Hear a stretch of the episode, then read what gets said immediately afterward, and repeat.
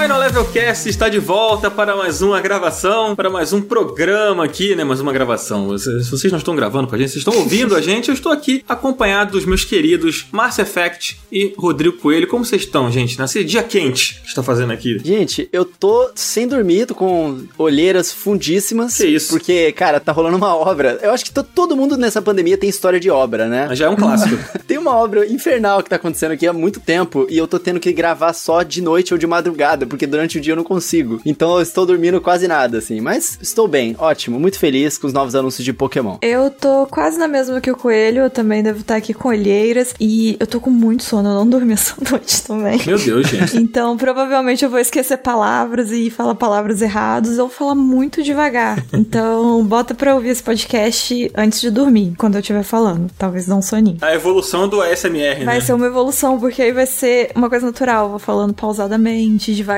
e aí do nada tem um silêncio que é porque eu esqueci a palavra. Tá bom. Mas tá, tá tudo bem, tá tudo bem. Tudo bem, tudo bem. O editor corta pra O gente. pessoal da edição fica feliz. Beleza, então, gente. Tá todo mundo com sono, né? Mas espero que animados. Hoje a gente vai fazer aqui um bate-papo bem legal sobre, cara, aquele papo que todo mundo gosta de ter, que todo mundo tem em algum momento, que é o papo sobre nostalgia, né? Relembrar os jogos, relembrar aquela época em que a gente acha que tudo era melhor, né? A gente gosta de lembrar, pelo menos, como se tudo fosse melhor, ou como se tudo fosse muito legal. E pra chegar aqui junto com a gente nesse papo, a gente trouxe a galera lá do 99 Vidas, o Evandro Freitas e o Felipe Mesquita. Como vocês estão, gente? Bem-vindos aqui primeira vez no Final Level Cast. Olá, jovens. Estamos aí esperando a vacina. Isso aí. Nossa, meu Deus do céu. Com o bracinho pronto, né, cara? Bracinho quente aqui pra receber. Bracinho quente. Até porque tá calor pra caramba, né? Nossa, tá pesado, viu? Pô, galera, eu tô muito feliz de vocês estarem aqui com a gente hoje, cara. Muito legal. Eu me lembro muitos dias e noites indo pro trabalho lá no Japão de bicicleta lá e na volta ouvindo 99 Vidas. Bom demais. Eu acompanho o 99 Vidas desde a época da faculdade, cara. E o Coelho já falou uma vez sobre o Japão. Vamos lá, vamos botar o contador. Bota o contador aí. Ah, cara, mas a memória é muito clara na minha mente, assim, tipo, sai episódio novo, ah, beleza. A nostalgia tem isso, né? Podcast, a gente já tá dando a primeira carteirada aí, porque tem que dar em toda vez que eu sou convidado em algum podcast. Fica à vontade. A gente tá aí há 11 anos gravando podcast e já tem a galera que tem justamente esse relato que o Coelho deu aí, de falar, pô, eu lembro que eu ouvia na época da faculdade. Eu fui esse cara durante muito tempo. Eu era ouvinte do 99. Felipe era ouvinte, o Felipe entrou recentemente, era mais novo, né, Felipe? Você rolou com isso com você. Desde 2012 que eu ouvi. Então, pô, já tem, vai fazer quase 10 anos aí de ouvinte, né? O 99 já, já fez 11, né? É louco, cara, que a gente já recebeu depoimento de ouvinte que falava que ouvia no ensino médio, ouvia durante a faculdade, terminou a faculdade e tava pondo o filho dele pra ouvir, mano. Não é loucura? Caraca! Vocês viram essa semana o tweet do menino que. Eu vi Eu hoje. cresci com o Nintendo Switch. Mano, eu vi esse bagulho. Eu ganhei o meu primeiro com 13 anos e hoje estou fazendo não sei quantos anos. E eu fiquei assim, quê? Gente, eu recebi um desse. É a mesma coisa com o podcast de vocês. Vocês ficam assim, peraí, não. É, a idade. Essa conta não está batendo. Quantos anos eu tenho, afinal de contas? O menino falando que o sonho dele quando ele tinha 13 anos era comprar um Nintendo Switch porque ele acompanhava com ele no Japão, não sei o quê. Aí, ó. E agora, com 16 anos, sei lá, ele está realizando o sonho dele. Eu, caraca. Não, gente, não. Tá errada a conta dessa galera. Tá errado. Mas, ó, por exemplo, o canal do Coelho, eu estou com ele aberto aqui na minha frente neste momento. Já tem três anos. Já rola uma nostalgia de três anos atrás. É, pode crer, cara, é É verdade. verdade. Eu acho que o cara que assistiu os vídeos lá, os primeiros vídeos de três anos atrás, ele não olhar hoje em dia, ele não vai lembrar, pô, eu vi o vídeo, caramba, naquela época, não sei o quê. Principalmente que a gente viveu um lapso temporal aí chamado 2020. É. Onde o, a percepção de tempo tá uma loucura, Marta, agora. Exatamente, a gente não sabe quanto tempo se passou. Pode ser que não tenha passado. Passou um ano, seis meses, dois dias, 30 anos, a gente não sabe. Pode ser que a gente esteja em 2019 ainda. Exatamente, a gente nunca vai saber. Isso que é o mais complicado. O triângulo das bermudas dos anos. Exatamente. Nossa, é verdade. A gente envelheceu uma década aí nesse 2020 infinito. Meu Deus do céu. Então, cara, 99 Vidas já é nostalgia demais pra vocês, né? Então, só de falar de nostalgia, vocês já falam do próprio cast de vocês, relembrando as histórias, relembrando as milhares de coisas que aconteceram, inclusive pros ouvintes. né? Muito, e é legal que tem vários momentos que você consegue ver a injeção de nostalgia entrando nos participantes, tá ligado? Eu lembro de um que a gente tava falando sobre desenho, se eu não me engano, e aí foi citado o Cavalo de Fogo. E aí você sente no tom de voz do Bruno, ele, porra, Porra, mano, antigamente É. que era bom mesmo. O de pagode que a gente fez há pouco tempo é a mesma coisa. Quando começa a cantar as músicas, nossa, É, volta quando a gente na faz hora. cast musical, é. Porque música é foda. Música, mano, tem música que eu escuto, cara, e eu sinto o cheiro do, do dia lá atrás que eu tava ouvindo aquela música, sabe? É, é louco. Música te joga muito no passado. Mas desenho também você lembra de momentos mais leves, momentos que não tinha Twitter, momentos que não tinha boleto, sabe? Você só queria ver desenho. Ah, realmente, bons tempos. Que saudade, que saudade de Cavalo de Fogo. Não que eu seja dessa época, sabe? O que eu fico pensando, a geração hoje em dia, geração 2019, vai, que 2020, como a gente falou, não existiu. Será que ela vai sentir isso, cara, daqui a 10 anos? Pô, que saudade de abrir o YouTube e assistir o Felipe Neto. é possível, Vai, é. né? Que coisa, que doideira. De abrir o Twitter evitando aquelas tretas, o pessoal brigando. Que é diferente, óbvio que é uma geração diferente e tudo mais, mas parece que a geração 80, 90 era mais simples a relação com o consumo. É. É porque a gente, todo mundo via meio que a mesma coisa. Sim. Tipo, a gente assistia, sei lá, TV Globinho, ponto. Aí agora tem aí um mundo, tem a internet. Tipo isso, os moleques assistem desenho igual a gente assiste às vezes série no Netflix, assim, vê tudo de uma vez. O menino senta sábado de manhã e vê o desenho inteiro e acaba. Não, e até os mesmos desenhos, né, Felipe? Porque como a Márcia falou, TV Globinho era o que tinha. Você não tinha opção. Eu não sei também. Muita gente não tinha nem Cartoon Network, TV a cabo e tudo mais, saca? É. E aí, quando a gente fala esses desenhos clássicos, Cavalo de Fogo, X-Men, que passava o desenho do X-Men, pra galera que viu naquela época, ela tem essa sensação de, porra, eu vi. Eu sabia que existia e era o que tinha pra assistir ali. É, porque era um fenômeno pra todo mundo. E hoje em dia é uma infinidade de opções e tem- deve ter criança que nem vê desenho, mano. Sim, Só vê é. YouTube, tá É. ligado? A parada que levanta muito lá no 99 Vidas, que é da infância compartilhada, né? Hoje é mais difícil você ter certeza que você tá compartilhando, porque tem tanta opção, tanta escolha mesmo pro moleque ver, ou, ou também nem ver, sei lá. Que não tem tanto isso, né? A parada da infância compartilhada. A gente via o que tava passando nas TVs abertas, os jogos que rolavam nas locadoras, as mesmas revistas de videogame, sacou? É, não tem mais um monopólio, né, cara? Talvez não seja tão ruim, né, essa mudança. Não, não é boa ou ruim, não é o ponto, é, é que é diferente, né? Eu acho que uma coisa que o que muda muito é o ritual de consumo também, né? Tipo, antes você sabia que no horário tal você ia sentar de frente pra sua TV e você ia pegar aquele seu traquinas e comer quando você assistia Sakura Card Capture, sei lá. E hoje você não tem mais isso, né? Tipo, hoje você consome o que você quer na hora que você quiser, onde você quiser. Você tem, Ah, sei lá. Mas tem algumas Netflix. coisas assim, depois de mais velho. Game of Thrones. Quem não se juntava todo mundo no domingão aí com a galera? Pô, mas é uma exceção, velho. É. Fora o Game of Thrones dos últimos anos, assim. Eu acho que foi o último, foi a última parada que teve essa, É, foi a última. essa comoção de todo mundo comentar. Mas até durante o Game of Thrones não tiveram outras séries, assim, ou, ou eventos, sei lá, que reunissem as pessoas. Teve o Lost, que foi o primeiro. Pô, mas aí já tem muito tempo. Mas o Lost pavimentou essa estrada de galera só falar daquela série, criar teoria e tudo mais. Mas o Lost é de uma época que não tinha Netflix ainda, por exemplo. Sim. né? O Game of Thrones, ele já dividia o terreno com a internet, assim, muito forte, né? E mesmo assim ele conseguia causar esse impacto. Fora o Game of Thrones, eu, eu não consigo me lembrar de outro, assim, que causou impacto de verdade nas pessoas, sabe? É, foi o maior evento televisivo da história, né? O Game of Thrones. Exatamente. E, cara, essa mudança de tempos, né? Essa mudança da forma como as mídias são compartilhadas e consumidas, isso afeta também muito ao videogame, né? Acho que foi o Felipe que falou agora há pouco sobre a revista de videogame, né? Que era uma coisa que antes era o caminho pra você conhecer mais sobre um jogo, pra você, sei lá, ver um detonado, e hoje já não é mais assim, né? O videogame ele também acompanhou essas mudanças. Hoje você compra o jogo digital, você não precisa ir numa loja, você não precisa procurar um jogo emprestado com um amigo, sei lá. Isso também afetou demais o, o meio gamer e hoje a gente vai falar bastante sobre isso aqui, né, Márcia? Mas antes a gente tem que convidar os nossos queridos ouvintes a mandar uma mensagem pro nosso e-mail, né, Márcia? Fala aí pra galera. Isso. Você que seduz os nossos ouvintes nas suas leituras de e-mail.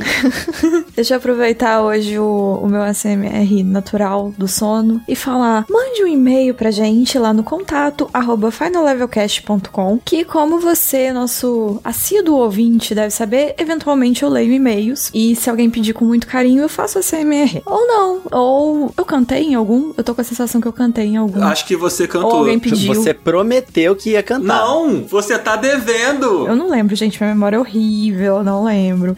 Mas é só mandar um e-mail. Então, assim, a gente pode ler ou não seu e-mail, mas mande palavras de carinho, mande sugestões de jogos pra gente falar, de pautas de convidados, etc, etc. Pode mandar críticas também, só seja gentil com a gente pra gente não chorar. É isso. Agora que vocês já enviaram um e-mailzinho pra gente, na verdade temos aquele momento esperado de todo o Final Level Cast, que eu não sei se nossos convidados já estão sabendo, eles já estão sabendo, Dan? Hum, não sei. hein? Tá na pauta. É verdade, a gente Ah, é mandou verdade, a pô, pauta. spoilers, porra. Fazendo um mistério com a pauta na mão. Exatamente. É verdade, mas a gente vai fazer aqui, né, o nosso tradicional. E que já tem um tempinho que não acontece aqui, hein? Olha só, o minigame, cara, do Final Level Cast, que vai desafiar vocês dois, cara. E vai colocar um contra o outro aí nesse minigame. Vixe. Treta. Felipe é uma mini enciclopédia dos Mas videogames. vocês vão criar uma rixa lá no, pra gente, pô. Vai pegar mal pra gente gravar depois. A gente vai brigar contra o outro aqui. É, os caras já quase saíram no soco recentemente no Cast Last of Us lá que tem Olha aí. Gente, veja como uma oportunidade de exercitar a amizade. É o espírito esportivo. Exatamente. Eu esqueci uma palavra. Não, eu sou a favor da briga mesmo. Eu já cansei de passar vergonha perdendo nos minigames, agora é vez de um de vocês aí, eu quero ver sangue. Tá certo, é então. Isso. Olha só, normalmente a gente chama aqui um convidado, a gente coloca esse convidado contra o coelho, aí o convidado sempre ganha, porque o coelho não consegue ganhar o minigame, apesar de dizer que ganha. É mentira. Mas hoje vai ser vocês dois aí, a gente vai colocar um contra o outro no nosso desafio, que é um minigame que nós chamamos com bastante carinho de o show do sei não. E aí, Márcia, explica para nossos queridos convidados o que se trata o show do sei não. O show do Sei Não é um show onde vocês vão ter que usar da grande habilidade de vocês do chute ou do conhecimento. Então a gente vai falar algumas perguntas, dar algumas respostas e eu espero que vocês saibam de fato, mas se não souber, vocês podem chutar. E aí vai ser maravilhoso, porque são perguntas ótimas que às vezes confundem. Então sempre muito agradável. Infelizmente hoje a gente não vai ver o coelho nesse show do Sei Não perdendo. É, vocês nunca vão ver isso, na verdade. É, só ouvir, né? Perdendo, vocês não vão ver. Mas a gente vai ver dois grandes amigos, companheiros e um contra o outro, exercitando o espírito esportivo. Exatamente. Então vamos nessa, gente. Vocês estão prontos? Não, tem que ser com a voz do Bob Esponja. Vocês estão prontos, criança? Beleza. Foi quase. Que horror. Então vamos lá, vamos começar esse minigame maravilhoso. Eu não vou fazer perguntas hoje, gente. Hoje eu vou ficar na plateia. Então. Então eu vou começar. Evandro, Uma dúvida. É pergunta sobre a vida, o universo e tudo mais ou é pergunta sobre joguinhos? Não, a pergunta é sobre videogame. Ah, beleza. perguntas nostálgicas. Sobre videogame aí com tema de nostalgia. Mas a gente vai dar alternativas pra vocês, tá? Vai ser uma pergunta com quatro opções. Isso. E aí vocês vão ter um tempinho pra pensar, sem usar o Google. Se usar o Google, o microfone pega. Mão pra cima. É, mão pra Um cima. grande microfone de uma marca que vocês conhecem, inclusive. O meu e o do Felipe. Olha é mesmo? só. Vocês também estão usando. A gente tá usando ele. Ah, Vocês estão usando o podcast da HyperX? É por isso que tá todo mundo com a voz aveludadíssima, maravilhosa. Exato, Eu tô pô. ouvindo como se estivesse aqui todo mundo sentado ao meu redor. Era por Felipe isso. comprou recentemente aí, ó. Vocês estão acostumados com, com convidado com áudio de correspondente internacional, ó? Hoje Foi não. uma das melhores compras que eu fiz nos últimos tempos aí. Aí, tá vendo? Deu um up na produção aí. Olha aí. Esse é o podcast mais aveludado aí da Podosfera nesse momento. Uma das melhores compras que ele fez recentemente. Ele tá aí, ó. Pronto. Pode botar na caixa aí. Exatamente. ó. Tá vendo, HyperX? Tá vendo, ouvintes? Tudo que a gente fala aqui é absolutamente verdade. Exatamente. Não, o microfone é top, gente. A gente não mente nesse podcast, menos quando o coelho fala. Só o coelho que mente falando que ganhou, né? Exatamente. Tirando essa parte aqui, só a honestidade. Então, valeu, HyperX. Estamos todos equipados aqui e prontos pro embate. Evandro, primeira pra você, hein? Manda. Primeira pergunta, show do Sei Não. Qual destes nomes é um dos fundadores da Atari? Alternativa A, Ted Dabney. Alternativa B, Bill Nutting. Alternativa C, Yves Guillemot. E alternativa D, Toru Iwatani. Não conheço nenhum. E já aviso que se essa pergunta fosse pro Felipe, com certeza ele acertaria, porque ele é o José História dos videogames. Vou chutar a letra C, que eu nem lembro quem é. Yves Guillemot. Eu gostei que ele chutou sem nem lembrar qual que era. Eu, eu gostei Ah, dessa já que é chute, Compromisso, o último né? não parece ser nome de fundador, não. É compromisso com o nome, né? O jogo do sei não, pô. Exato. Pra mim, a técnica é essa. Você fala o que vem na cabeça É o primeiro. show do Sei Não, Eu exatamente. tinha que saber a letra. E é capaz Mas de é- eu falar, terceira opção aí. tá certo. A, B, C ou D? C. Pode perguntar? Pode. Alternativa errada. Errou! Você sabia essa, Felipe? Tá- Aí, eu falei, o Felipe ia Ah, acertar. eu nunca ia acertar essa. Esse já perguntar. Agora a minha eu não vou saber. O Ted Dabney, ele fundou a Atari em 72 junto com o Nolan Nolan Bushnell, né? isso aí. E os dois foram responsáveis pela criação do game Pong. Você sabia, inclusive, o outro também, caraca, que eu quero realmente... Ô, Evandro, hoje não vai dar pra tu não, hein? Não, o Felipe é embaçado, mano. Felipe é fonte de nego gringo pegando notícias de videogame no Twitter dele. Olha aí. Então tá complicado aqui. Ele É. é maluco. Olha só. Vamos ver então se ele vai acertar dele, que já que a primeira ele ia acertar, mas não era dele, então não faz muita diferença. Então vamos pra sua pergunta, Felipe, que é a seguinte: Em que ano foi lançado o Final Fantasy IV? Vixe. Opção A, 1989. Opção B, 1991. Opção C, 1993. Opção D, 1995. Ó, não vale mutar o quadcast aí pra usar o Google, não. É. Tô no aberto aqui. Felipe, ele, quando ele multa, dá pra saber que ele dá mó tapão no microfone. Eu dou um tapa no microfone. Quais são as duas últimas aí mesmo? Que eu já esqueci. 1993 e 1995. Vamos pensar aqui. Final Fantasy 4, é isso? Uhum. Isso. você eu já me fudeu. Eu só sei que o Zelda foi em 98. Eu vou ter que chutar essa também, porque eu não sei não, mas eu vou chutar a letra C também, igual o Evandro chutou aí. Aí, na dúvida vai no C, ó. Será que ele acertou? Será que essa técnica de chutar. Dica do Enem, gente. Na dúvida vai no C. C de certo. Quando eu tava no ensino médio, era D de Deus. É. Isso aí. Mas vocês estão indo no C de certo, então. Será que é C de certo? Conta pra gente, Márcia. Não é C de certo, infelizmente Vixe. não. Infelizmente era B de. Não, não sei se tem uma palavra. B de bacana. Meio de boa resposta. B de bacana, boa resposta. Era 1991. Foi lançado o quarto título da franquia pro Super Nintendo em 19 de julho de 1991. Então a gente tem um empate de zero pontos até o momento. Acho que agora eu tô torcendo até pro Evandro, cara, só pra poder criar o atrito lá entre eles e eles levarem isso pro 99. Vai dar briga. Não, eu não acredito. Eu não acredito que o Felipe, depois de colocar tanta banca assim, ele errou a pergunta, mas tudo bem. Foi o Evandro que ficou botando banca. Pior que eu não botei banca nenhuma, não falei nada. O Felipe não era nem nascido nessa época aí, ó. Foi a técnica do Evandro pra desestabilizar o Felipe. O Evandro me desestabilizou, exatamente. Bom, mas não, não temos regras contra isso, então vamos continuar. Então vamos nessa. Evandro, pra tu agora, pergunta número 3, hein?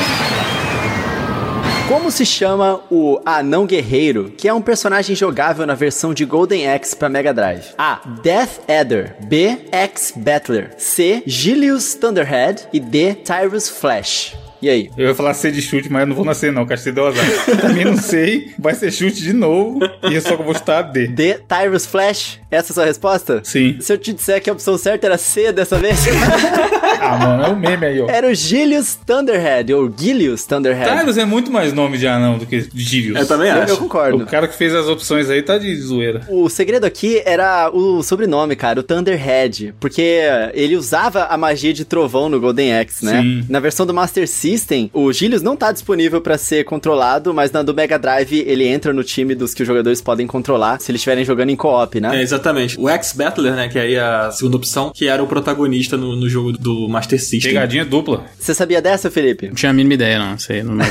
É, você é retrô Felipe demais. não era nem nascido também, ó. Essa daí é Master System. Vocês tinham que chamar outro cara da 99, tinha que chamar o Bruno pra responder essa aí. Ele que é o cara da O série. Bruno é brabo também. Então vamos pra próxima pergunta. Vamos lá então, hein? Vamos lá, hein, ó. Qual destes Pokémon não evolui com a Pedra da Lua, Moonstone, em Pokémon Red, Blue e Yellow? Vixe. Gente, eu não sei nada de Pokémon, então se eu falar os nomes errados, me desculpe. Opção A, Nidorino. Opção B, Clefairy. Opção C, Jigglypuff. Opção D, Milf. Eu não sei qual é o nome desse É, bicho. miau, miau. Miau. Milf é bom demais, mano. Desculpa, gente, eu não sei nada de Pokémon. Caramba, vou passar vergonha na frente do Nintendeiro aqui, mano. Não tem só um aqui não, hein? Putz. O Dan, inclusive, tem os Pokémons tatuados no Ô, braço. louco. Caramba. Olha, mas tem eu que não sei nem pronunciar o nome dos Pokémons, então dá a mão aqui. Eu não sabia, Márcia, tamo junto. Eu não sabia nem que existia a Pedra da Lua. Não tem como pedir ajuda, não tem como eu posso ligar pra ninguém, não, aqui. Não. As opções são Agumon, Pokémon e Você Patamon. pode mandar um áudio no zap aí pra algum universitário, mas tem que ser universitário. Se não for amigo universitário, não pode. Tem que mostrar a carteirinha de estudante. Ó, opção A, o Nidorino. Opção B, Clefairy. Opção C, Jigglypuff. E o D, que eu já esqueci como pronuncia de novo. Miau. Miau. É o, o Miau. É foi gato, esse, cara, pronto. pelo amor de Deus. Aquele que mia. Eu vou falar que eu acho que é o Jigglypuff, que eu acho que, eu acho que a evolução dele veio só depois, se eu não me lembro. Então você vai no C de novo. Mano, é o jogo do C. Isso aí. É o jogo do C. Do C não. Exatamente. Bom, realmente ia ser não. Puta. Não era o C, dessa vez era o D de Deus. Caramba, o único que eu falei que não era. Eu tenho certeza. Tô sabendo legal. Mas o Miau, ele evolui pro Pérsia no level 38 e os demais Pokémon só conseguem evoluir com o uso da Pedra da Lua. Isso até no desenho, Então, né? pô? era é essa informação. Aqui tem informação pra você que, assim como eu, não sabe nada de Pokémon. Eu e o Felipe. Obrigado. É isso aí. Pedra da Lua, aprendemos mais uma hoje. A. Final Level Cast é informação. Eu sei essa informação. Eu vou poder conversar com as pessoas. Gente, eu tô impressionado com esse empate técnico aqui, né? Incrível, incrível. Parte da mediocridade, né? A gente vai ter que folhear o nosso livro de regras pra ver o critério de desempate hoje. A gente tem aqui uma super pergunta. Ah, não, é a super pergunta. Que normalmente é a pergunta que vale um milhão de pontos. e só que como ninguém tá na frente, normalmente a gente oferece a super pergunta pra quem tá atrás, assim, entendeu? Então a pessoa tem a chance de virar a mesa, tipo a Márcia virou contra o Totoro, né, naquele episódio maravilhoso. Foi um grande marco na minha carreira. O Totoro nunca mais esqueceu aquela derrota.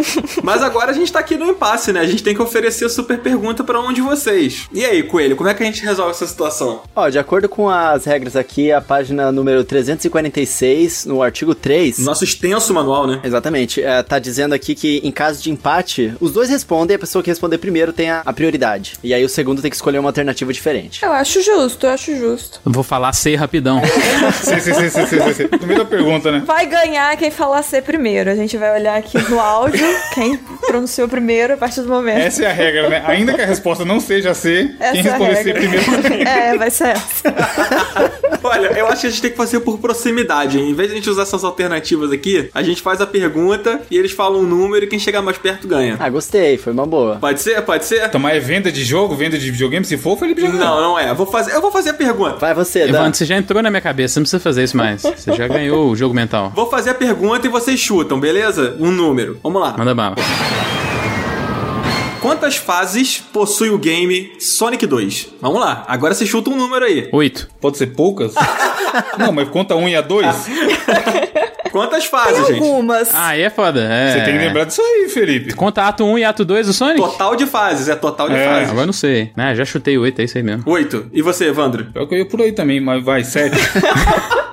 Beleza. Quer ver, tem mais pra caralho, porque é o ato 1 e ato 2, ó. A resposta certa era 11. Então, quem chegou mais perto foi o Felipe. Parabéns, cara. Você ganhou. Salve as palminhas. Obrigado. Vitória suada. Vitória de dó, né? Os dois deram o seu melhor, eu vi aqui. Queria agradecer minha família aí, meus amigos. Todos os anos de incompetência. Entrou pro hall da fama do Final Level Cast aqui, show do não, meus parabéns. E você pode agora dizer pros seus amigos que você ganhou do Evandro de 1 milhão a zero aqui no Migame. Um milhão a zero. Uma verdadeira Quando costa. liberar a vacina, você fala, Felipe, sou um Tem campeão. prioridade pra vacinar? Você ganha Quem sabe, não sei. Bom, parabéns, cara. Você venceu o minigame. Fica aí essa vitória surpreendente contra o Evandro. E agora vamos partir pro nosso papo mesmo sobre nostalgia? Vamos nessa. Bora. Sonic 2.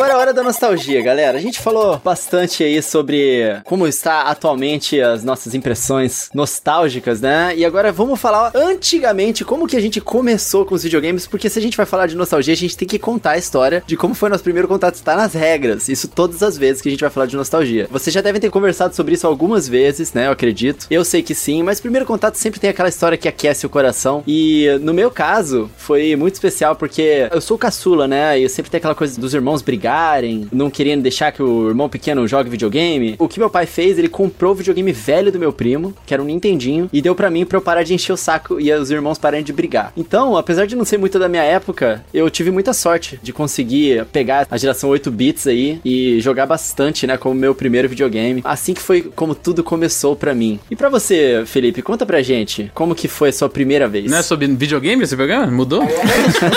Opa. Final Level Cast proibidão.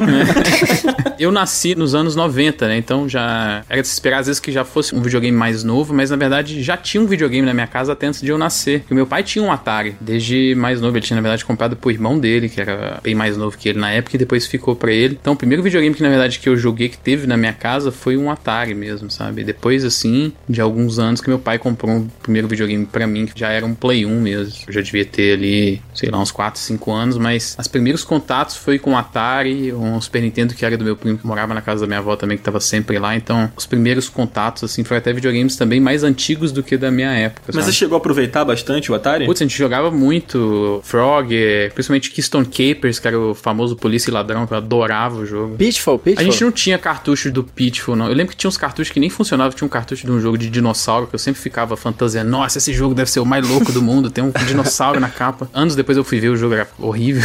O dinossauro era o ET, na verdade. Era um um bagulho assim, era péssimo, sabe? Mas na minha imaginação ele devia ser ótimo. Pena que o cartucho não funcionava. Pô, mas legal isso. Eu cheguei a ter algum contato com o Atari, mas foi muito pouquinho, assim. Tinha um velho na minha casa também, mas ele não funcionava, então não foi bem isso não. Mas e você, Evandro, cara? Como foi seu primeiro contato, cara, com videogame? Então, veja vocês, também foi um Atari. Nasci em 83, sou mais velho que o Felipe aí. E aí eu devia ter uns 3, 4 anos, eu não lembro exatamente, porque o tempo é convoluto. mas eu lembro da sensação de meu pai chegar em casa com a caixa e eu achar que era um rádio. e ficar, porra, da hora, comprou um rádio novo, vamos ouvir música. E era um Atari. E eu não sei da onde ele tirou que seria da hora comprar um Atari, mano. Porque, tipo assim, meu pai nasceu no interior do interior de Minas, tá ligado? E veio pra cá e tudo mais. Acho que ele pensou, esse menino fica muito tempo em casa sozinho, vou comprar isso aqui pra ele.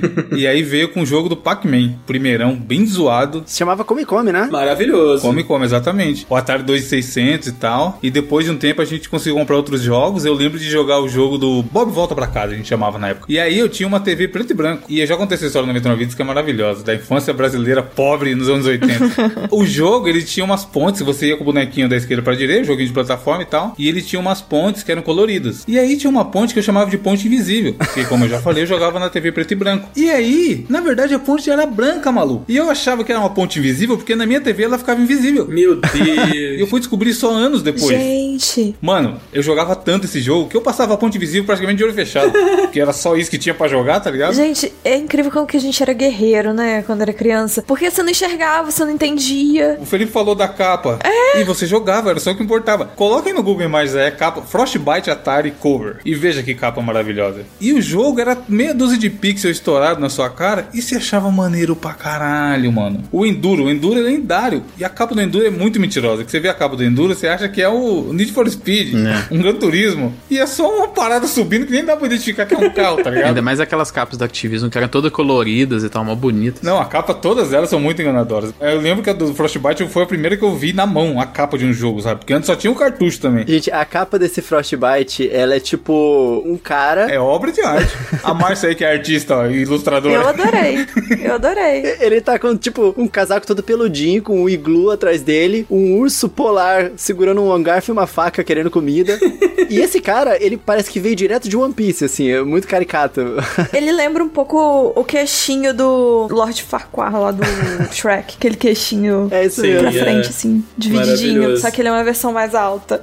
Maravilhoso. A capa do Enduro eu acho maravilhosa até hoje, assim. É uma capa que eu acho lindíssima. Sim, Incrível. é, são icônicas. E a imaginação corria solta, mano. Hoje em dia os caras estão discutindo 4K, 8K, Ray Tracing. É. E antigamente era isso aí, ó. Antigamente você via essa capa detalhada, cheia de coisa, e você abre o jogo, era dois pixels na O tela. que importa é a imaginação, né? O lúdico. É, e você, Márcia, qual foi seu primeiro contato, cara, com, com videogame? Ai, gente, realmente eu não me lembro como surgiu um videogame na minha casa. Não sei se eu pedi ou se meu pai comprou, mas eu lembro que eu tive um Super Nintendo já com uns 5 anos. Acredito, né, que vinha com Super Mario, né? E eu lembro de jogar só as duas primeiras fases, e eu tinha muito medo de fase de água e, e do castelo. Então eu nunca passei muito além disso quando eu era criança. Eu lembro da minha mãe, às vezes, tentando passar do castelo pra mim, mas eu lembro de nunca, na minha casa, eu sozinha, nunca, o jogo do Mario nunca ter saído da fase da peninha. Nunca passou daquilo ali, na minha casa. E aí eu tinha um primo, e aí meu primo era o moleque dos anos 90 mesmo, que sabia os truques e era muito bom e etc. Então eu assistia muito ele jogar. E em casa eu tentava jogar, mas eu era medrosa. Com certeza seu primo nem sabia tanto assim, né? Mas na sua memória ele era o deus do videogame. Sabia um pouquinho, né? Ele tinha uma revista, ele tinha uma revista. É, ele tinha uma revista, hein, porque ele sabia todas as passagens secretas do Mario. E ele abria aquelas fases que não estão visíveis. E pegava a chavinha e voava por trás. E não sei o que. Esse personagem, não necessariamente o primo da Marcia, mas esse cara que é o cara que, porque ele tem um conhecimento, ele tem uma revista, ou ele é simplesmente um mentiroso foda mesmo, não existe hoje em dia mais, né? Não. O cara do. Não, porque o meu tio conhece não sei quem que trabalha na Nintendo e vai chegar o Super Nintendo A 2. internet matou esse cara. É, e aí você não como você vai falar que esse cara tá contando mentira naquela época, tá ligado? Aham. Hoje em dia não, você puxa o celular, não tem mais mentira. Apesar que tem bastante. É, hoje é refutado. É, hoje em dia ele seria refutado, mas todo bairro tinha o cara mentiroso fora. Que foi na locadora e viu um cartucho que só ele viu. Eu lembro de um jogo, pior que nem era mentira do maluco, mas eu lembro de um momento a gente tá na rua e um cara chegar e falar assim: Mano do céu, fui no escadão ontem. Escadão era o local no centro da cidade onde tinha o fliperama, só que era longe pra caralho, era tipo meia hora de ônibus. Fui no escadão ontem e tinha um jogo do X-Men vs Street Fighter. E o Ryu soltava um Hadouken do tamanho dele.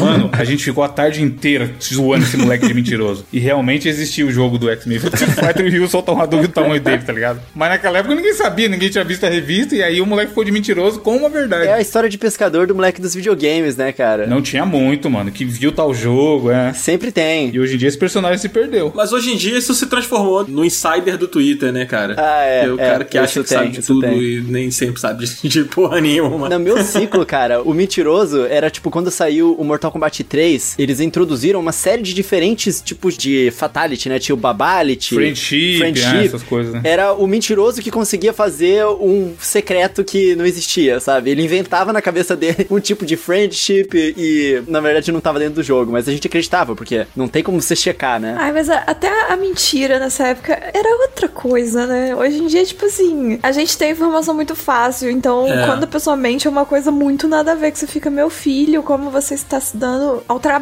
de contar uma coisa dessa, que assim é muito fácil você ver que é mentira e você não ganha nada com isso. Mas naquela época era tipo coisa de criança, então é ok. Ah, hoje em dia não tem como. Gente, meu primeiro contato com videogame foi o Master System. Assim, eu tive um Atari em casa, mas eu não me lembro de ter jogado o Atari. Eu acho que eu me lembro do meu pai jogando o Atari, mas muito vagamente. O meu videogame mesmo foi o Master System com Alex Kidd na memória. E era um jogo muito difícil. Bom demais, mano. Difícil pra caralho. Muito difícil, muito É. difícil. Eu lembro que eu não conseguia passar da fase que você pega a bicicleta, que se eu não me engano é a segunda ou terceira fase. Acho que a segunda fase é a da água. Não, é a segunda. Primeiro que o Alex Kidd é um jogo transgressor, que você, em vez de ir É. pra direita, você vai pra baixo. É Pra verdade. baixo, né? E aí na primeira fase tem esse primeiro segmento que é os bloquinhos lá, você vai descendo, descendo, aí, sei lá, do meio pro final dela você tem a parte da água. Ah, é Aí a verdade. segunda é a da motinha. É verdade. Essa da motinha eu não conseguia passar. O meu pai acho que passava, assim, de vez em quando, mas eu lembro que eu era muito. Mas eu era muito novo também. Aí depois eu tive acesso a outros jogos, a gente descobriu a primeira locadora que tinha no meu bairro. E aí aluguei o Mortal Kombat, aluguei o Sonic e tal, mas não tinha muitas fitas do Master System pra alugar também nessa locadora. O Mega Drive já era um console muito popular, o Super Nintendo também, então não tinha muita coisa do Master. Então eu tive pouquíssimos jogos do Master System e é só depois, muito tempo depois eu fui ter o Mega Drive. E aí foi que abriu meu mundo, assim, né, pra possibilidade. Mas o, o Master System foi o primeiro mesmo. E Alex Kidd pra sempre na minha memória e na memória do Master System também. Ah, né? tô louco pra jogar esse novo. Ah, sim. Tá bem bonitinho, né, É, o cara? Deluxe, né? Bem bonitinho. E tem o visual antigo e o novo, né? Tô curioso. Aliás, vende-se muito a nostalgia ainda, né, hoje em dia. E eu, eu acho legal quando eles fazem isso, mantendo o antigo como opção, igual eles estão fazendo agora, sabe? Que eles têm o visual antigo e o novo. Eu acho muito legal isso. Dragon Quest 11 tem isso também, né? Tem. É, na versão do Switch lá você pode jogar ou 3D ou a versão que foi pro 3DS, né? Que é em 2D e tal. Aí, talvez o Alex Kidd é o melhor jogo do Master System, hein, mano. Já jogo logo aqui. É, é o que eu me lembro com mais carinho, pelo menos. Tem um Golden Axe aqui, um Sonic ali, mas Alex Kidd era foda. É, eu também acho. A versão do Alex Kidd do Master é, é o melhor Alex Kidd, né? Sim, tinha pro Mega, mas era bem zoado. É, já esses outros jogos, tanto o Golden Axe quanto o Sonic, por exemplo, eu achava as versões do Mega Drive muito superiores, né? É muito melhor. Cara, eu amava jogar esse jogo no Master System. Quando saiu o Virtual Console do Wii, eu comprei o Alex Kidd que tinha lá achando que ia ser esse e era um outro e eu fiquei muito frustrado porque é realmente muito ruim, cara. Eu não sabia que era tão ruim os outros. Não todos são uma merda. E eu tenho uma história de mentira com o Alex Kidd, ó. O meu Master da memória tinha Alex Kidd e ele comia hambúrguer. Aí um dia veio um moleque e falou assim: Eu vi um jogo do Alex Kidd que ele come hambúrguer estragado. Aí eu, mano, o que você tá falando? É verdade, é um hambúrguer preto, podre. Eu falei, mano, você tá louco. Aí anos depois eu fui descobrir que na verdade é a outra versão ele come um bolinho de arroz. Ah, E o imbecil achava que era um hambúrguer estragado. Agora eu fico pensando se essas mentiras, elas realmente eram mentiras. Então, ou Se a é. galera realmente via errado. Falta de informação, total. é, porque naquela época a gente não tinha muito acesso mesmo, tanto aos É, games. você, tipo, vislumbrava e, e ficava na cabeça. Então você não tinha nem como conferir direito o que, que você mesmo E viu. às vezes o, o cara viu uma vez só também, na casa do, do amigo rico dele que tinha o game. Uhum. Porque todo mundo na infância tinha aquele amigo que tinha vários joguinhos. Às vezes o cara viu uma vez, achou que era uma parada e depois saiu contando pra todo mundo. Era difícil, cara. Cara, isso aconteceu comigo uma vez. Tinha um jogo que ele vinha naquele cartucho dos 10 jogos do Mega Drive, que era o Flick. Era um jogo que você jogava com um pintinho. Na verdade, eu não sei se ele é um pinto, acho que ele é um pássaro, sei lá. E ele tinha que guiar os pintinhos pra uma porta, assim, e fugir dos gatinhos. E aí tinha umas janelas no cenário. E quando você fazia uma quantidade de pontos muito alta na fase, uma janela abria e aparecia uma mulher, tipo, de biquíni, assim, de costas. E ela fazia um sonzinho. E, tipo, isso só apareceu uma vez pra mim. e eu disse pra todos os meus primos. Ah, ficou de mentiroso foda também. Eu fiquei de mentiroso, porque aí depois, uma vez, a minha prima conseguiu fazer uma pontuação alta, apareceu. Ela, caraca, aquela menininha, não sei o que, não sei o que lá. Eu falei que tinha essa porra. E ninguém acreditava em mim. Eu, eu era um mentiroso aí nessa história. Mas, gente, vocês chegaram a pegar, assim, já virando um pouquinho aqui o assunto pra como era, né, a nossa vida hoje que chamam de gamer, né? Nessa época o termo gamer nem existia. Como é que era a vida de vocês, cara? Vocês frequentavam lan house, é, eram ratos de locadora, sei lá, trocava jogo usado. Como é que era pra você, Evandro, na sua cidade? Como é que foi essa fase da sua vida? Cara, o Super Nintendo foi muito popular, foi o primeiro console que a maioria da galera tinha, e depois isso voltou lá no Play 1 e no Play 2 por conta da pirataria, Sim. né? O que rolava muito era emprestar jogo, mano. Cada um tinha dois, três jogos diferentes e ficava a galera fazendo esse troca-troca gostoso.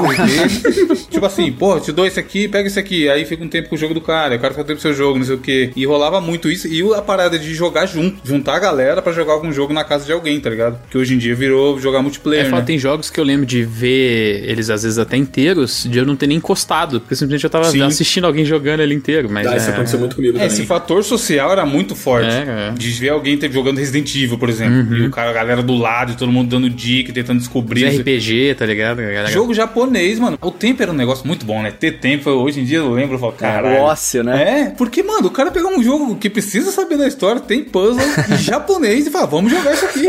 A gente vai conseguir, tá ligado? E consegui jogar, porque conseguia. Isso que é o mais doido da coisa. É verdade. Você ia na tentativa e erro, né? Uma hora saía, você ia decorando. É realmente muito louco isso. E se você não tinha cartão de memória, não salvava, não, meu irmão. Tinha que fazer de novo depois. Nossa, terrível. Tinha locadora que tinha isso, né? Do Play 1 e não tinha o memory card. E os caras estavam lá jogando Final Fantasy VII.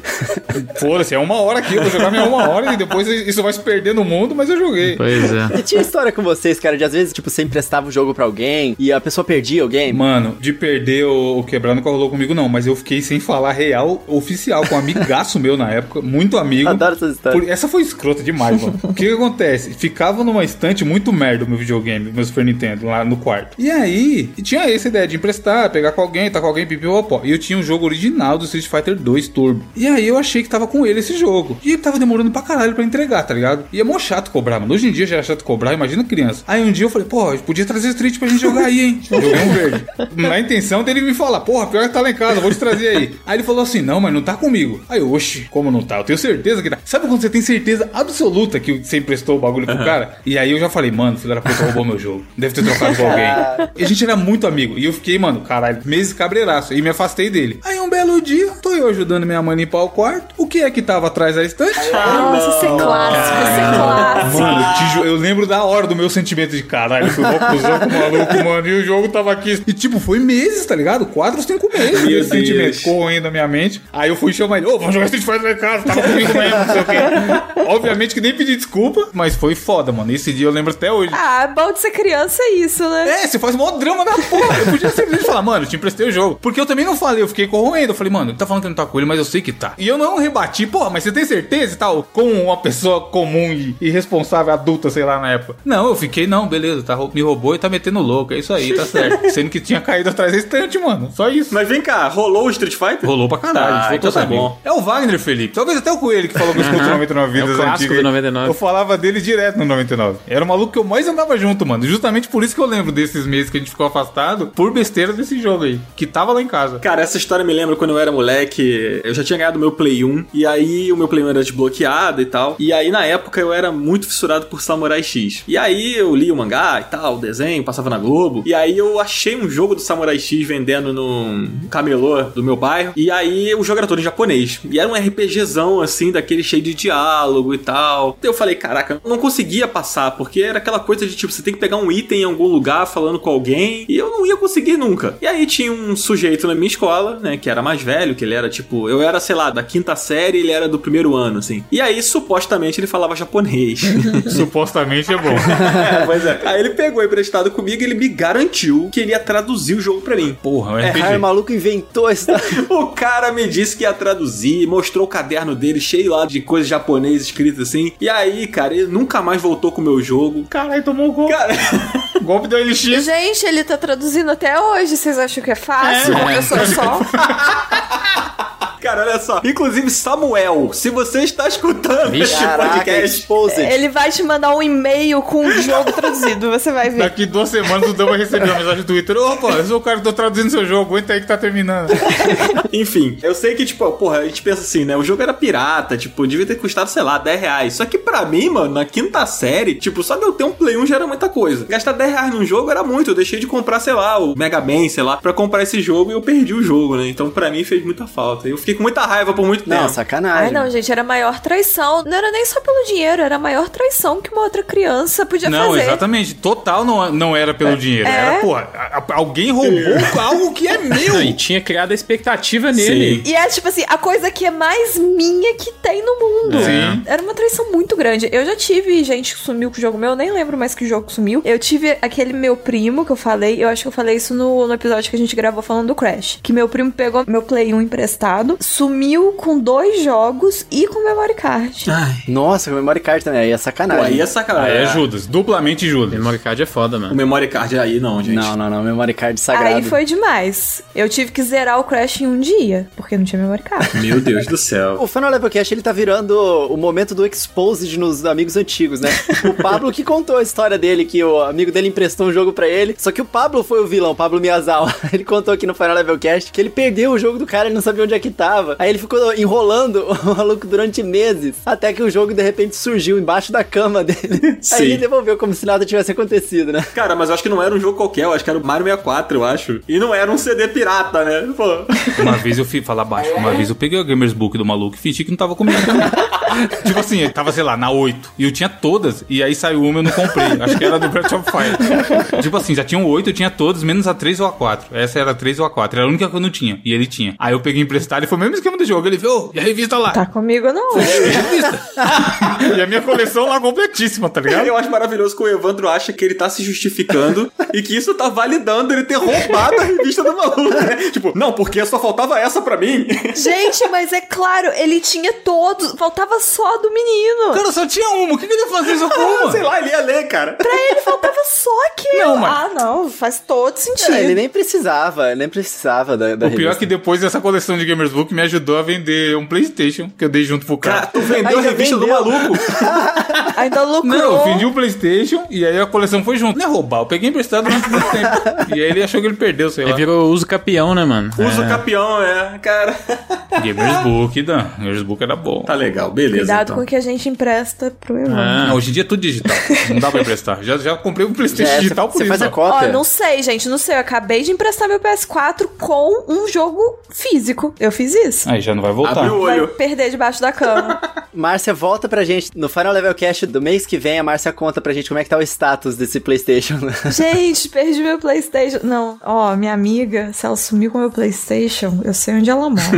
tá aqui o aviso. Já manda esse episódio pra ela quando sair, assim, ó. Mandar com, com o minuto exato. É. É, fala, ouve isso aqui. Mas, pra mim, o Coelho, eu quero saber, cara. As pessoas costumam falar, né? Pô, aquela época que era boa. Sei que panela velha que faz comida boa. Cara, isso é verdade pra você? Você acha que naquela época mesmo os jogos eram mais legais, os videogames eram mais interessantes? Era uma época melhor para ser gamer e curtir videogame? ah, cara, eu acho que é sempre aquele embate, né? Quando a gente tá perguntando, por exemplo, uma franquia muito famosa. Qual é seu Mario favorito? Qual é seu Zelda favorito? É sempre o jogo que lançou quando você tinha 12 anos de idade. é aquilo que o Evandro falou, cara. Você tinha tempo. Sim. Então é óbvio que naquele tempo as coisas eram melhores porque você tinha ele, E né? tanto que a vida era fácil naquela época, pô. Mas a gente tem um outro agravante também. Não existia a internet do jeito que ela é hoje em dia. As coisas eram muito mais suaves. Era tipo, você entrava no hype e ninguém queria te assassinar se você não entrasse no hype também. E se você não gostasse de um jogo, a pessoa não te ameaçava de morte. Ela só te dava um xingamento qualquer e vocês iam jogar junto do mesmo jeito. Eu tenho a sensação que, assim, enquanto comunidade, era muito mais legal. Ah, não sei não, Márcia. Ah, pra mim É era. porque você não era nintendista, Márcia. Eu era nintendista, meus amigos faziam chacota de mim na escola, Márcia. Eu sofri Como bullying. assim? Meu Nintendo era a melhor coisa. Mas é real. Inclusive, essa chacota foi longe. Até o Wii ali era pesado o bullying com a galera que gostava de Nintendo. Gente, eu vivi outra realidade, porque ter videogame era, tipo, muito legal. Então, qualquer videogame que você tivesse, que você clássico e tal era super legal. Na minha vida era assim. É que assim, o Coelho pode confirmar aí, que é o Nintendista maior. Mas a Nintendo, Mario, o que o Mario representa, o que a Nintendo representa, sempre foi respeitado por toda a comunidade. Galera tem que ser muito idiota pra ficar falando que a Nintendo não faz jogo legal. Mas em algum momento a chave virou pra falar: Nintendo jogo de criança. Isso é, É verdade. Ah, é, teve. Os caras queriam dar tiro, Call of Duty, não sei o que, pipipi, RPG, jogo de adulto, etc. E aí rolava esse bullying de não, tem cara que tem 64 aqui porque quer jogar jogo de criança, jogo coloridinho. Foi mais ou menos na época da Lan House, cara, que todo mundo entrava lá pra jogar CS, cara. Sim, Ah, que tava CS. na época do CS. né? Eu pulei essa época, gente, então eu não tô falando dessa Ah, época. tá vendo, Márcio? Eu lembro que eu ficava entrando em fórum, mano, era uma loucura. A galera queria zoar pra caralho a galera que gostava Ah, de nessa época eu tava fora. Eu fui até o PlayStation 1 e aí eu, tipo, parei. Até o 360 eu fiquei fora. Completamente Play fora. 2 você não pegou a pirataria bonita. Não. É, mas é, foi mais ou menos nessa época aí mesmo que começou o, o bullying real contra os fãs da Nintendo, Eu acho cara. que é aí que a gente começou a, a ter o, o nascimento do gamer. Culpa da Lan House, então. É. Eu acho que foi quando a galera que era nova, na época do Super Nintendo, também foi começando a ficar velha, né? Sim. Ah, é verdade. Velho é uma merda, né? Velho enche o saco,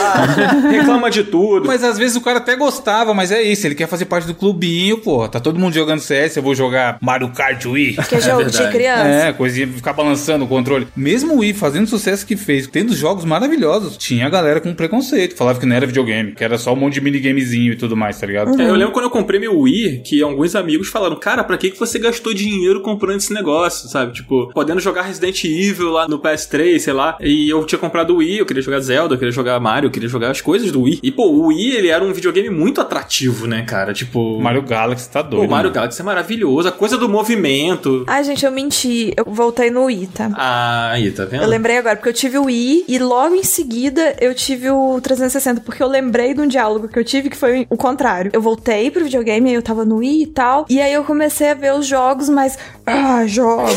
e aí eu falei, pô, quero um 360 também. E eu lembro que eu sofri um bullying ao contrário, que era tipo, as meninas do meu ensino médio, quando eu falei um dia que eu queria um 360, elas viraram tipo assim: Nossa, mas você quer mais um videogame?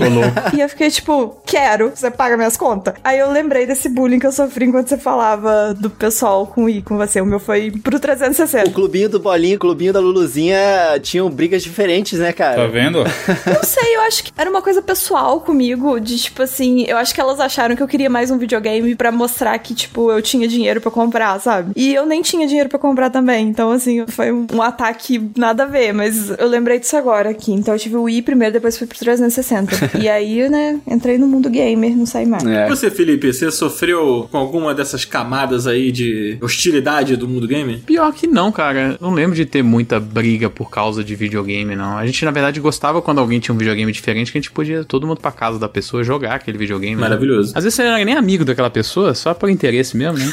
e aí você ia pra lá pra poder jogar um videogame diferente e tal. Essa parada do interesse tem uma história boa, já contei no 99 também. Tinha um menino que a gente nem sabia o nome do safado, mano. E a gente ia na casa dele e fazia assim. "Ô!" pra ele vir olhar e a gente pedir jogo emprestado. Aquele vídeo da menina É. no portão. A gente levava uma caixa de jogo e pegava o jogo dele e emprestava o jogo pra ele. Meses nessa vida sem saber o nome do moleque. Então, era isso que eu tava falando na época pré-CS. Que tinha uma união. É, tinha que se ajudar, né? Senão não tinha É, acesso. exato, tipo, somos poucas pessoas que gostam disso daqui, então, tipo, a gente se junta, mesmo se a gente não gostar muito daquele ali ou daquele ali, você junta em prol de algo em comum. Tinha mais isso, que foi se perdendo completamente. Tem uma questão que o videogame ele sempre foi uma coisa muito da elite, né, cara? O videogame era uma coisa cara, se manter um Sim, videogame era uma coisa muito cara. Então, a menos que você viesse de uma família que realmente tinha muitas condições pra manter um videogame com jogos e controle, tudo que o videogame precisa pra durar bastante, você precisava dos amigos, mano. Você precisava pegar fita emprestada, trocar jogo. Pra sociedade, era um hobby de criança. Não é que nem hoje em dia, que é cool ser gamer, que tem esportes, que você tem grandes personalidades gamers, que a indústria de jogos rende mais que o cinema, tá ligado? Que passa no Globo Esporte sobre videogame. Era tipo assim, caralho, 15 anos tá jogando videogame ainda? É. E isso foi longe, mano. Na época do Play 2 tinha essa galera que olhava e falava, pô, e aí, você joga videogame? Como assim você joga videogame, tá ligado? Sim. Cara, eu tenho uma história boa. Você falou aí da celebridade, que hoje realmente o gamer. A gente ganhou um status, né, que não tinha naquela época, né? Sim. Eu estudava com um amigo meu que ele era da turminha mais marrenta e tal, do colégio. A gente era amigo, a gente saía junto e tal, mas ele zoava pra caralho todo mundo que jogava videogame. E hoje em dia, ele é, tipo, um dos maiores streamers de Fortnite do Brasil, cara. Olha aí. É o. Kim Patriota, se vocês não se lembram. Estudei com ele na escola, ele fazia bullying. Mais um Exposed. Não, a gente jogava junto também, mas ele não gostava muito que falasse isso na escola, porque quebrava aquele status, tá ligado? Mas era separado, era os nerdola, pô. Olha lá, olha lá a galerinha do videogame. Ah, isso sem contar a família também, né, cara? Tipo, eu tinha gente na minha família que falava, pô, vai ficar aí jogando videogame, não vai estudar, não vai não sei o quê. Como se o videogame fosse um impedimento pra você fazer outras coisas na sua vida, sabe? Sim. Tinha essa visão de que, né, o videogame bitolava a pessoa naquilo É com ali. drogas. Estragava a televisão, né, o videogame. Ah, essa é clássica, essa é clássica.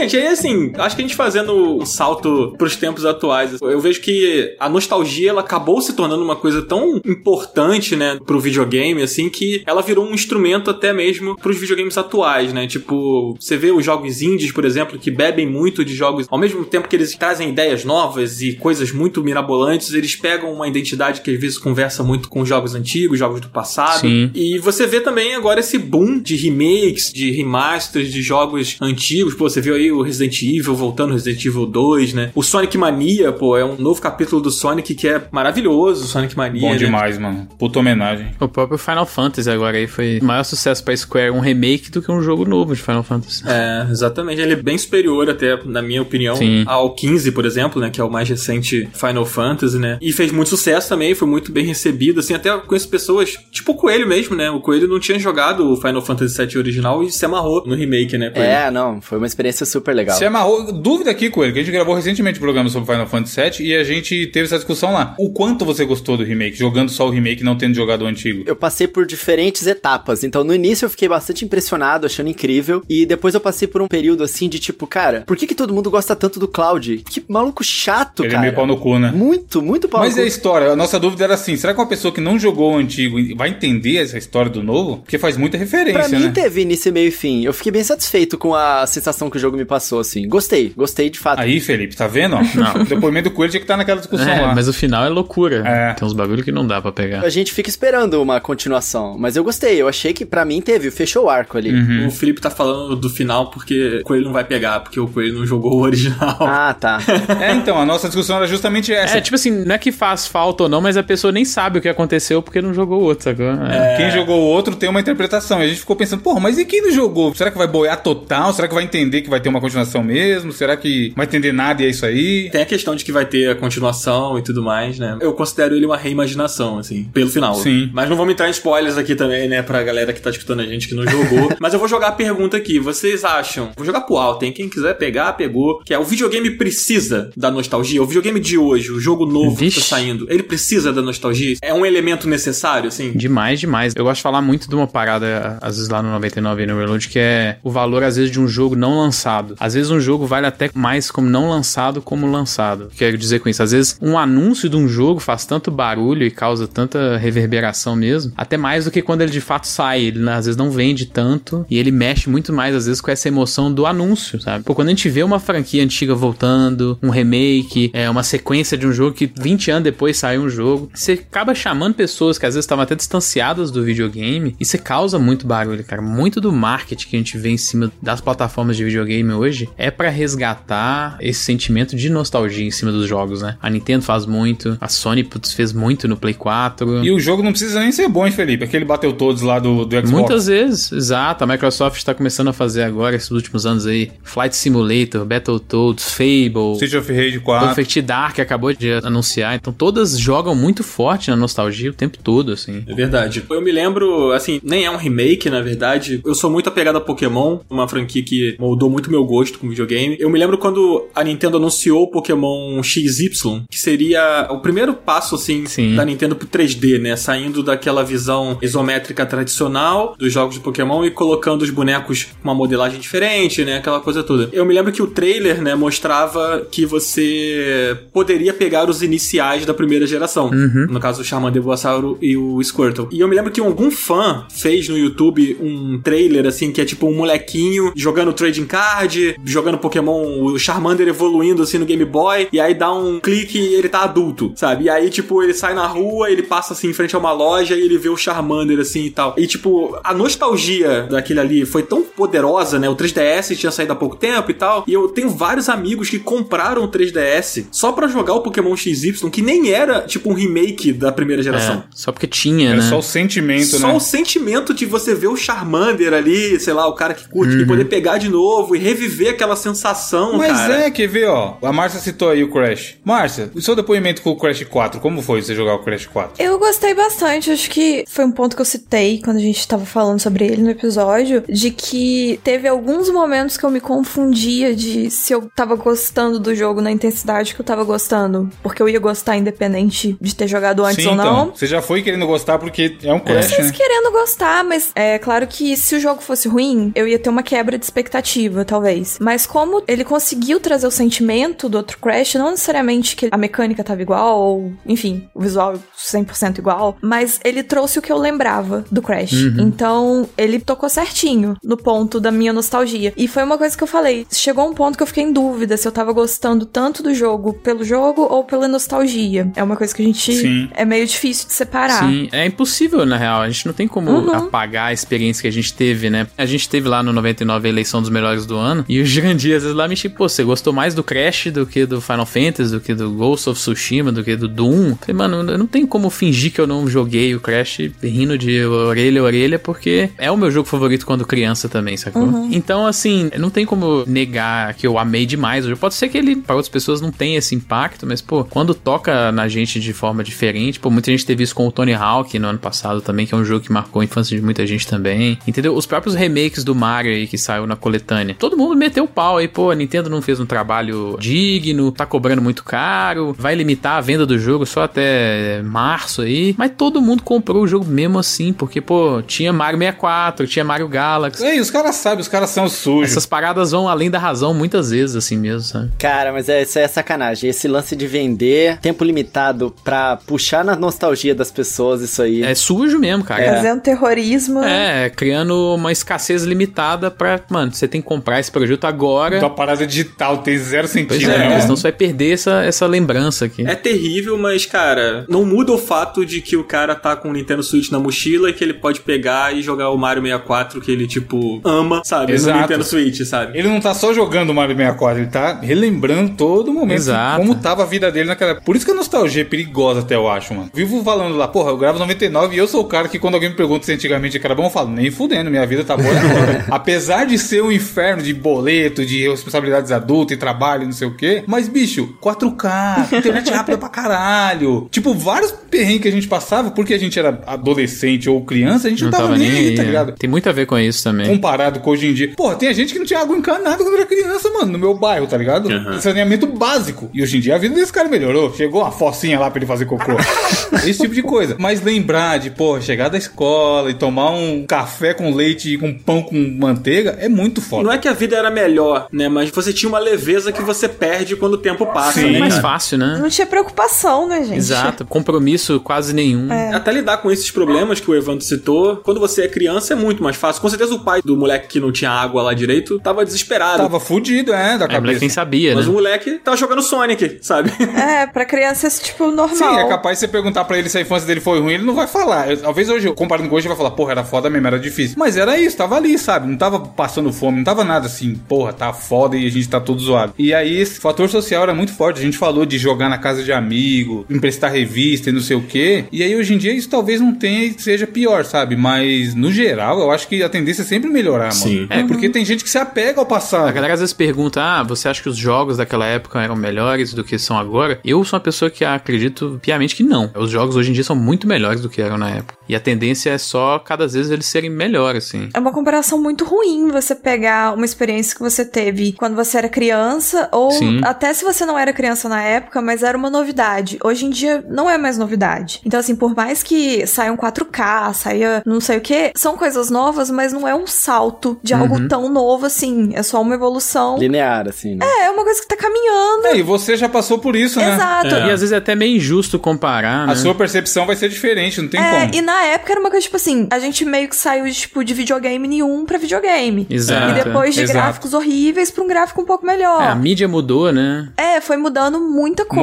Música, somzinho mid chiado safado pra CD. É, a orquestra. E a mídia de videogame é muito nova ainda, né? Se pensar em outras mídias, assim. Então tem muito pra ela evoluir ainda nesse sentido. Em sentido narrativo, em sentido de design. Tem muito a É, evoluir. total. E, e, assim, crianças aí, anos 80, anos 90, a gente pegou praticamente o, o início do início. Então era uma novidade, muito novidade. Era uma coisa que era difícil ter alguém igual a gente tem hoje em dia de olhar um lançamento, olhar um jogo e falar, ah, que porcaria. E o jogo tá lá lindo, perfeito, É, etc. é verdade. Então, assim, é, é muito comparação injusta. Não tem como você falar. Claro que a lembrança é muito melhor. A lembrança é incrível. A minha lembrança de quando eu jogava, sei lá, Donkey Kong, assim, ainda é um jogo que eu gosto muito. E aí fica essa questão. Por causa da nostalgia ou por causa do jogo? Não, então, o Felipe falou aí que tem 100% de certeza que os jogos hoje em dia são melhores. Pra mim, né? Mas aí você pega, por exemplo, o Cyberpunk saiu todo cagado, com toda a tecnologia que tem. E o Donkey Kong Donkey 2? Kong é perfeito. Saiu boneco redondo e tá aí até hoje, sabe? Nossa, ele é um jogo perfeitinho. Ainda é um jogo muito bom. Esse lance da nostalgia ser perigosa é muito verdade. Ela pode ser boa pra você, por exemplo, você pega um jogo como Donkey Kong, cara, você rejoga ele hoje em dia, a jogabilidade ainda é boa, você tem aquela sensação de ser transportado no tempo quando você ouve a música, de sentir o cheiro dos cheetos no seu dedo,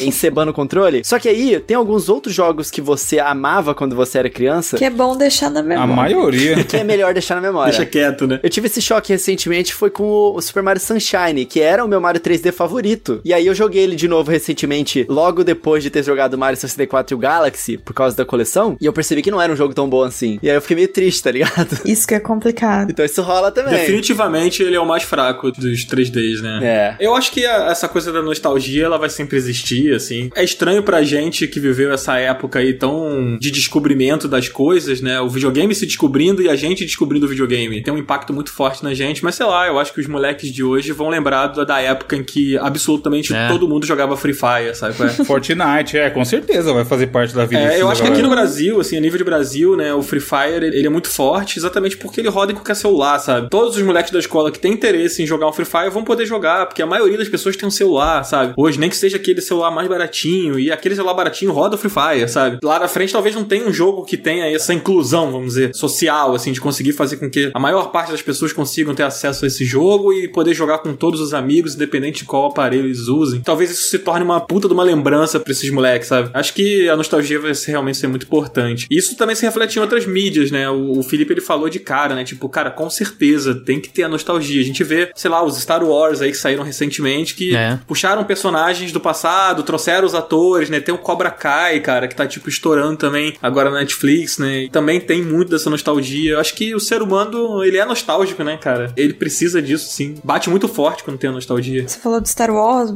a minha experiência com Star Wars, por exemplo, e eu acho que é um ponto também que o Felipe tocou de trazer pessoas novas pras franquias, é de que Star Wars foi uma coisa que passou muito da minha época. Minha família, meus pais nunca assistiram, nunca gostaram, então eu não tive contato nenhum quando eu era criança. Eu tive quando eu era adolescente já, porque eu quis ver o que que era, que todo mundo falava, etc. E eu achei um saco. eu sempre quis gostar de Star Wars e eu achei um saco. Eu não consegui, porque, tipo, não era uma coisa da minha época. Então, pra eu gostar foi um choque muito grande. E sempre ficou aquela coisa porque eu queria gostar, eu achava legal o visual, eu achava legal as pessoas gostarem, eu queria fazer parte disso. Só que pra mim não bateu. E aí, quando saiu essa trilogia nova, aí foi o momento que bateu. Porque aí veio uma coisa da minha época, que aí encaixou com os meus gostos de hoje em dia. Então, assim, isso é um fator que é legal também. Eu acredito que tem muita coisa que as pessoas às vezes querem gostar. Eu acho que a gente tava até falando disso antes da gente começar a gravar do Zelda, por exemplo, que eu sinto que eu perdi o time de começar a jogar Zelda. E aí, trazendo agora novos jogos, etc., são chances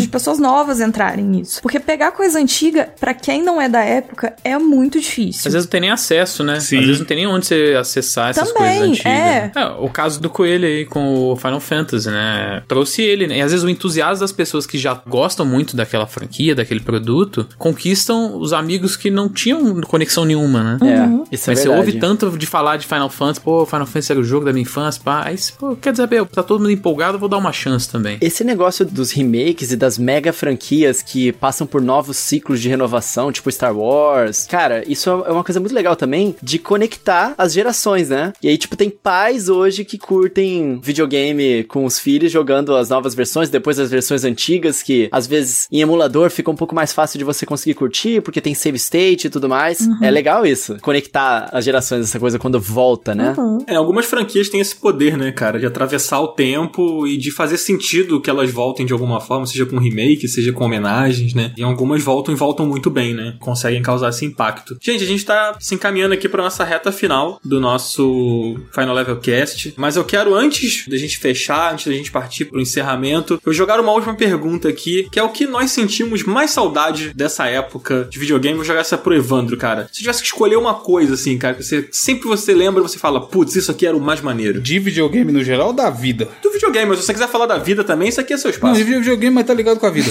Justamente um fator social, mano. Igual agora, comprei o PlayStation 5 aí, não pergunte o motivo, eu tenho um videogame digital, mas eu comprei o segundo controle. Quando esse segundo controle vai ser usado? Nunca sei. Ainda mais agora, né? Mas eu acho muito da hora jogar com alguém do lado, sabe? Ter essa experiência de ou alguém tá assistindo e comentando, ou jogar contra alguém jogo de luta, ou FIFA e tudo mais. E naquela época isso rolava pra caralho. Eu lembro de passar tardes e tardes inteiras fazendo campeonatinho de Street Fighter 2 com a galera do Super Nintendo. E um zoava o outro e ganhava. Aí começava novas regras. Agora você escolhe o meu personagem, eu escolho o seu personagem. E não sei o que. Horas em Lan House, de bobeira, ou jogando, vendo alguém jogar, tá ligado? Hoje em dia tem um online, é da hora? Tem, mas não é a mesma coisa. Porque os tipos de jogos que são online também é outra dinâmica. Sim, é, é mais competitivo. Às vezes você vai jogar pra- só pra jogar pra se divertir, você sai mais estressado do que você entrou no jogo. Você cai no, no conto da ranqueada e você fica puto. E aquela época não tinha isso, era jogar por jogar. Eu falo muito isso no 99, que pra minha experiência, videogame sempre tem que ser diversão em primeiro lugar. E aí tem jogos que são mais histórias legais, jogos filosóficos, jogos que te fazem até evoluir como pessoa, mas eu sempre busco me divertir jogando. O tipo da diversão que vai vir pode até ser questionável. E eu lembro que de ter esse momento de, porra, tarde. Eu estudava de manhã e jogava videogame à tarde, mano. Anos da minha vida foi isso, sabe? De juntar a galera e ir na casa de alguém jogar e pegar videogame. E ah, não sei quem comprou o 64, meu Deus, vamos lá ver o Mario, sabe? Eu lembro desse momento. Hoje em dia não vai ter isso. Não vai vir alguém e falar pra você, ou não sei quem ali comprou o Play 5, vamos lá ver. No dia do lançamento do Play 5, eu já tô no YouTube vendo unboxing e pessoas jogando, sabe? Se perdeu esse fator social. E essa é a parada que eu sinto mais falta e infelizmente eu acho que não vai mais voltar. Ou vai ser muito diferente, sabe? Ah, gente, eu fazia isso aqui pré-pandemia. Era um costume aqui em casa. O Free Fire, por exemplo, é uma parada social. Joga um perto do outro, todo mundo jogando ali o jogo e tal. Mas não é a mesma experiência, sabe? E eu não vou participar disso, jogar Free Fire, que não é um jogo que é pra mim. Apesar de eu achar muito foda ele ser acessível e a molecada jogar e pirar, eu cresci com essa ideia de ombro a ombro, sabe? Fliperama. De jogar um com o outro e. Ah, o cara ali se achou bom, então eu vou ir lá ganhar dele. Você tá se achando bom e vem alguém e te espanca no jogo que você acha que é bom e tudo mais. Quando isso acontece no online, não é a mesma experiência. Não. E isso é a parada que eu mais sinto falta. E mano. você, Coelho? Ah, esse fator social é. Eu acho que o Evandro matou a gente aqui a pau, né? Não, ele matou. Isso Mano, a gente não vai ter mais isso nunca, cara. é muito forte, né, Evandro? É online, a vida é online hoje em dia, sim. É muito forte essas relações que a gente cria, né, por causa dos games e tudo mais. No meu caso era isso mesmo, mas eu gosto de ressaltar uma coisa específica que era muito legal, que era na época da escola, tinha uma salinha que a gente conseguia alugar, juntava 10 cabeças, cada um pagava 10, a gente alugava uma salinha que tinha um, um projetor, cara. E aí a gente alugava a salinha, pedia umas pizzas do Habib's, Caralho, que, que foda. era muito barata a pizza do Habib's e, tipo, não tinha nem queijo na pizza. Mas aí a gente ficava na salinha jogando videogame no telão, aí jogava Mario Kart, jogava os caras. Tipo, era muito incrível jogar videogame no telão, tá ligado? Era muito legal. Hoje em dia, sei lá, pra você alugar uma, uma salinha no, no teu bairro deve ser caro pra caramba. Naquela época, cara, você conseguia fazer isso, entendeu? Juntava, cada um juntava 5, dava 5, 10 reais, dava pra brincar. Isso era muito legal, uma memória que eu sempre vou ter, assim. A gente chamava de pizza game, era PG, a gente chamava, era mó legal. Cara, essa coisa do social realmente é o fator mais forte, assim, né, cara? E isso é pra muitas coisas, não só pro videogame, mas encontrar com um amigo com um Game Boy, trocar o Pokémon ali com cabo Game Link, uma parada mágica, assim. A primeira vez que eu vi isso acontecendo, eu não tinha Game Boy ainda, eu vi assim, falei, meu Deus do céu, eu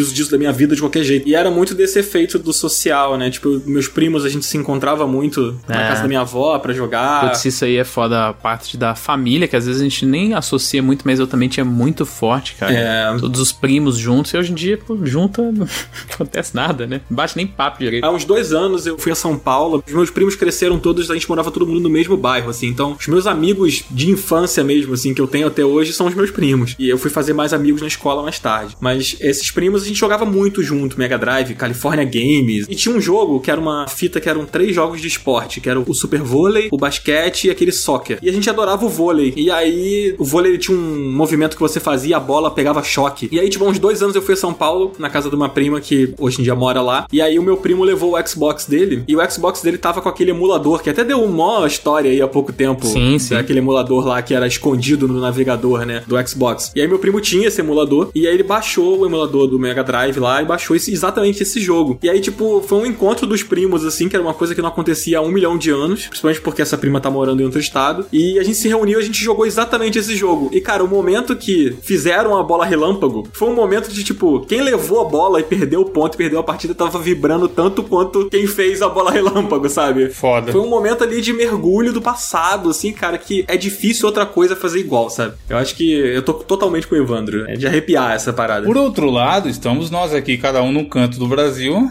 gravando podcast hoje É em dia. verdade. Coisa que jamais aconteceria naquela época. Um beijo pra tecnologia aí, nossa querida É, tecnologia. então, por isso que eu falo que é perigoso esse negócio de, porra, antigamente é que era bom, meu Deus. Ai, gente, não era bom, não. Era nessa coisa.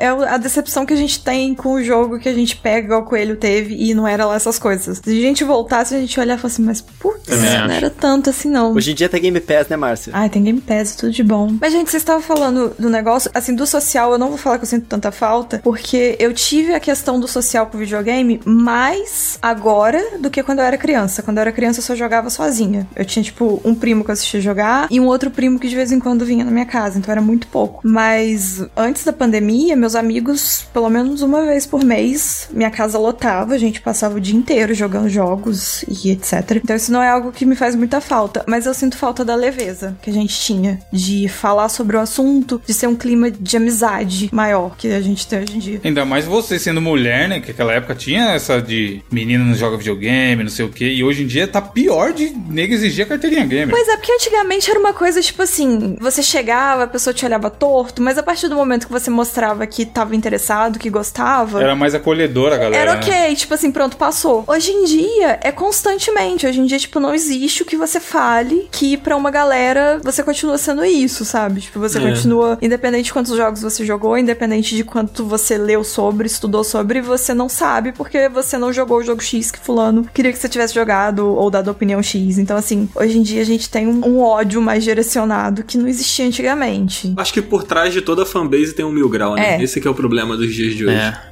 É, é, é exatamente isso. E isso hoje tá mais forte. Mas prós e contras de tudo no mundo.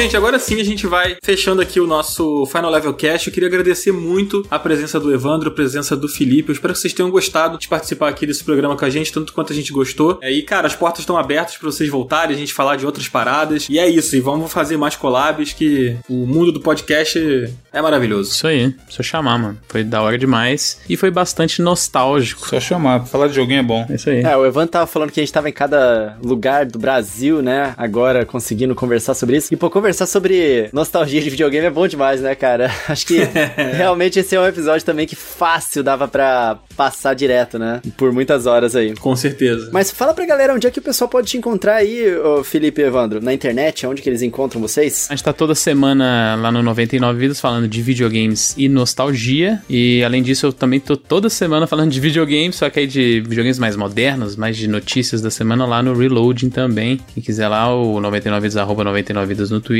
o Reloading, arroba Reloading BR no Twitter também. E você, É, Evandro? no mesmo lugar, só que eu só tô 99 vidas. Tem quase 450 edições, cara. É muita loucura. Tá na hora de parar já, talvez. Ah, que Isso isso. contando com os, os episódios bônus ou não? Ah, Ah, sim. não. Bônus tem mais de 200 juntando todos. Nossa. Nossa, agora são 115, eu acho. É, 102 nessa leva de agora, mas tem os antigos, né? É muito episódio. É muito podcast, é muito tempo falando de jogo. Gente, on- 11 anos, eu não consigo conceber. 11 anos, Marcinha. O que você fazia na sua vida 11 anos atrás? Eu não posso falar, senão eu revelo minha idade talvez minha altura. Ah, é, tem esse Então. meme, né? Idade e altura. Fica esse mistério aí, né? Fica esse Não posso mistério. dizer onde eu estava 11 anos atrás. Será que eu já estava aqui? Não saberemos. Não saberemos. Mas aqui, ó, fazer um merchan. Compre o microfone da HyperX e comprem os bonecos da Márcia. Eu tenho um Bimo e é muito bem feito. Isso, gente. Ah, eu tenho também. Eu tenho uma Celeste. Obrigada! Passaria fácil por produto oficial do Cartoon isso Ah, aqui. com Eu certeza. tenho uma arte da Márcia linda aqui também, do Last of Us aqui, da Ellie com a Dina. Tá pendurada no meu, no meu escritório aqui, tão bonita Eu tô ficou. ficando corada aqui. Obrigada, gente. Mas compre os microfones da HyperX também, tá? Você quer que seu podcast dure oito É. anos? Compre o microfone da HyperX. A gente tem que criar um jingle, né, daqui a pouco pra HyperX aqui. Eu apoio. A Márcia já tá devendo cantar. A Márcia vai cantar esse jingle. É, a Márcia já tá devendo cantar. Eu, eu apoio isso aí.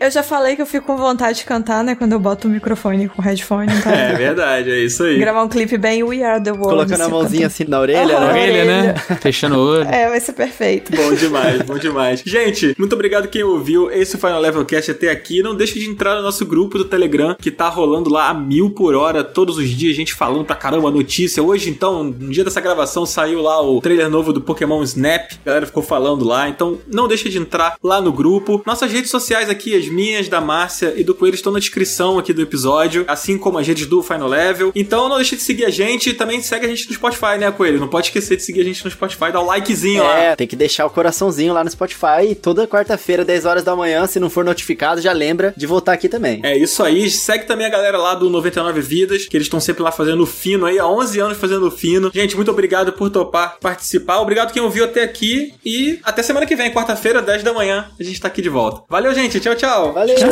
Valeu, valeu.